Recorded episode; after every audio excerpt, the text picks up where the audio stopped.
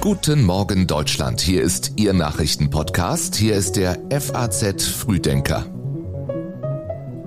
Heute ist der 18. November und das ist das Wichtigste für Sie an diesem Freitag. Auf dem Klimagipfel in Ägypten ringen reiche und arme Länder ums Geld. Die Sparkassen zahlen wieder Zinsen auf Festgeld. Und in Katar laufen die letzten Vorbereitungen für die Fußball-WM. Vor alledem noch die Meldungen der Nacht in Kürze. Mitten in der Nacht kam der Durchbruch. IG Metall und Arbeitgeber haben sich auf einen Pilotabschluss geeinigt. Inklusive einer steuerfreien Einmalzahlung erhalten Facharbeiter über die Laufzeit etwa 7000 Euro mehr. Nach der Kollision zweier Züge ist der Fernverkehr zwischen Berlin und Hannover noch bis mindestens Sonntag beeinträchtigt. Viele innerdeutsche und internationale Verbindungen seien von Verspätungen und Zugausfällen betroffen, so die Bahn. Und im größten Flüchtlingslager im Gazastreifen brennt ein Wohnhaus. Mindestens 22 Menschen sterben, unter den Toten sind auch Kinder. Sie hören die Audioversion vom FAZ Frühdenker Newsletter. Den hat Sebastian Balster geschrieben. Mein Name ist Jan Malte Andresen. Schön, dass Sie diesen Tag mit uns beginnen. Nie waren ambitionierte Ergebnisse auf einer Klimakonferenz so schwierig wie in diesen Tagen. Sagt Bundesaußenministerin Annalena Baerbock bei ihrem Besuch in Sharm el-Sheikh. Dort ist heute offiziell zumindest der letzte Verhandlungstag der Weltklimakonferenz. Die Vertreter von fast 200 Staaten sind von einer Einigung auf gemeinsame Ziele aber noch weit entfernt. UN-Generalsekretär Guterres hielt seine Enttäuschung darüber gestern nicht zurück. Die Welt brennt und ertrinkt vor unseren Augen, sagte er. Und? The climate clock is ticking and trust keeps eroding.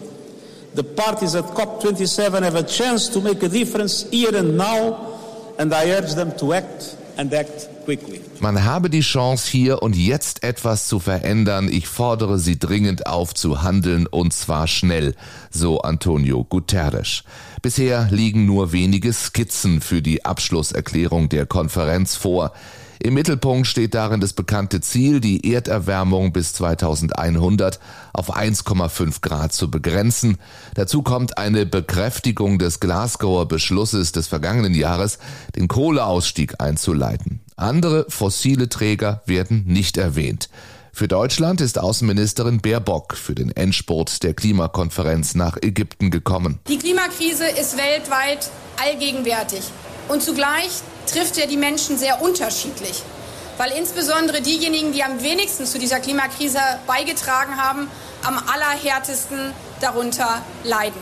Das ist eine zutiefst weltweite Ungerechtigkeit. Nur schwer zu überbrücken wirken die Differenzen zwischen Industriestaaten und Entwicklungsländern in der Frage, wie mit Schäden und Verlusten infolge des Klimawandels umzugehen ist. Dabei geht es um viel Geld. Die Entwicklungsländer sowie China pochen auf einen zentralen Fonds, über den sie Zugriff haben auf Mittel, mit denen sie auf Zerstörungen und Katastrophen reagieren könnten.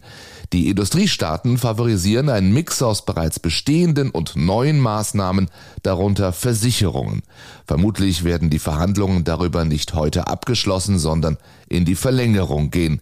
Antonio Guterres mahnt derweil beim 1,5 Grad Ziel gehe es nicht nur darum, dieses Ziel am Leben zu erhalten, es gehe darum, Menschen am Leben zu halten. The 1.5 target is not simply about keeping a goal alive, it's about keeping people alive. Wann erklären wir die Corona-Pandemie für beendet? In Deutschland hat sich die Angst vor Covid-19 verflüchtigt. Das zeigt sich ja auch an vielen politischen Entscheidungen. Die Bundesländer Bayern, Baden-Württemberg und Schleswig-Holstein haben die Isolationspflicht für Corona-Infizierte schon aufgehoben. Hessen will demnächst folgen. Und die Impfpflicht für Beschäftigte in den Krankenhäusern läuft zum Jahresende aus. Ist es also an der Zeit, Corona nicht länger als eine Pandemie zu bezeichnen? Die Weltgesundheitsorganisation zögert noch, manchen kann es nun aber nicht schnell genug gehen. Wir sollten zur Normalität zurückkehren und spätestens im Frühjahr nächsten Jahres Corona offiziell als beendet erklären, findet zum Beispiel der CDU-Vorsitzende Friedrich Merz. Während in Deutschland nun sogar vom Robert Koch Institut beruhigende Meldungen zur Infektionslage kommen, ist China weit entfernt von einer Abkehr von der staatlichen Null-Covid-Politik. Wer mit der U-Bahn fahren oder in den Supermarkt gehen will, der braucht einen Negativtest. Meine Kollegin Friederike Böge berichtet in der FAZ über eine 11 Millionen Stadt, in der zurzeit erste Lockerungen erprobt werden. Der Rest des Landes, schreibt sie, schaue mit einer Mischung aus Staunen, Mitleid und Neid darauf. Ihren Artikel haben wir in den Show Notes verlinkt. Friedensverhandlungen zwischen Russland und der Ukraine scheinen noch in weiter Ferne zu liegen, aber über ein paar andere Dinge kann man immerhin schon miteinander reden. Der ukrainische Präsident Zelensky drängt auf einen Austausch aller Kriegsgefangenen mit Russland. Das sei seine Bedingung für die Wiederinbetriebnahme einer russisch-ukrainischen Chemiepipeline, die seit Kriegsbeginn außer Betrieb ist. Das sagte Zelensky gestern. Wir wollen nicht mit Russland handeln, sie sind unser Feind, fügte er hinzu. Der Vorstoß für einen Gefangenenaustausch ist wenige Tage nach dem Raketeneinschlag in Polen, der ja eine Eskalation des Kriegs befürchten ließ, gleichwohl bemerkenswert. Was diesen Vorfall in Polen betrifft, so fordert Zelensky Zugang zur Einschlagstelle.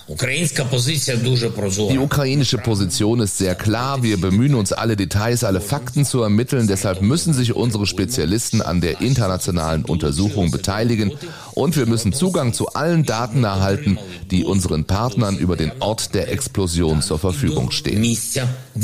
Wann und wie ukrainische Spezialisten die Einschlagstelle der Rakete in Augenschein nehmen dürfen, ist noch nicht klar. Grundsätzlich spreche nichts dagegen, sagte Polens Präsident Duda. Die aktive Teilnahme an Ermittlungen bedürfe aber zusätzlicher vertraglicher Vereinbarungen. Rekordgewinne im Krisenjahr. Die großen deutschen Unternehmen haben trotz Inflation, Krieg, Energiekrise und allgemeinen Lieferschwierigkeiten bisher glänzende Geschäfte gemacht. Die 40 im Aktienindex DAX notierten Konzerne haben ihre Umsätze gegenüber dem Vorjahresquartal im Durchschnitt um 23 Prozent gesteigert. Die Gewinne sind demnach sogar um 28 Prozent gestiegen.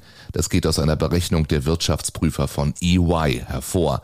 Nur wie lange geht das noch gut? Die Unternehmen profitieren bisher unter anderem von der Schwäche des Euro. Waren aus Europa werden dadurch im Ausland günstiger. Das hilft dem Export.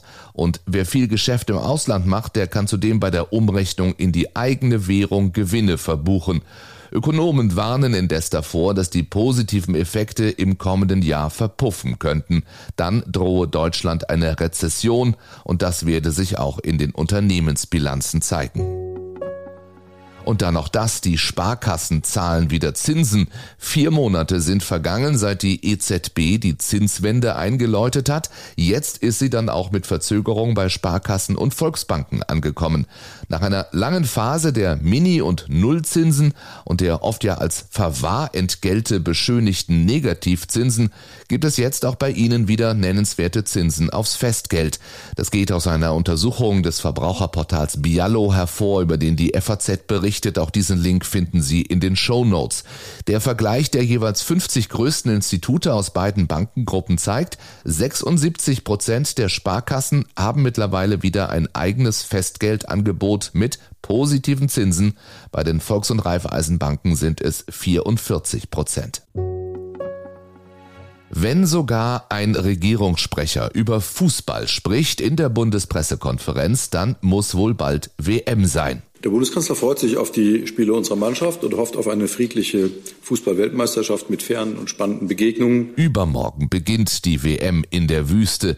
Die Kritik an ihr lässt nicht nach. Heute wird sich DFB-Präsident Bernd Neuendorf im WM-Quartier der deutschen Mannschaft zu der vermutlich umstrittensten WM aller Zeiten äußern. Zu Hause in Deutschland haben sich prominente Stimmen gestern schon zu Wort gemeldet. Wirtschaftsminister Robert Habeck nannte es eine bekloppte Idee, das Turnier im Winter in einem Wüstenstaat ohne freiheitliche Grundordnung auszutragen. Uli Hoeneß, der frühere Manager des FC Bayern, empfahl dagegen Zurückhaltung. Es gehe bloß um Fußball. Nirgendwo sonst werde das Thema so emotional diskutiert wie in Deutschland. Gestern gab es noch ein dürftiges 1 zu 0 der Deutschen im Testspiel gegen Oman. Bundestrainer Hansi Flick versprach, in der WM werde man eine andere Mannschaft sehen. Sonntag beginnt die Weltmeisterschaft mit dem Spiel Katar gegen Ecuador. Ja, und dann, Herr Regierungssprecher. Am Mittwoch, den 23. November, startet das deutsche Team ja gegen die japanische Nationalmannschaft in das Turnier. Der Bundeskanzler drückt unseren Spielern nicht nur für das Auftaktspiel die Daumen, sondern wünscht unserer Mannschaft natürlich auch einen erfolgreichen Turnierverlauf. Wir wünschen Ihnen einen erfolgreichen Wochenendverlauf, vor allem einen erholsamen, sind dann Montag wieder da mit den Nachrichten gleich nach dem Aufstehen, kompakt zusammengefasst wie immer hier im FAZ Frühdenker. Ich freue mich, wenn wir uns wieder hören. Bis dahin, machen Sie es gut.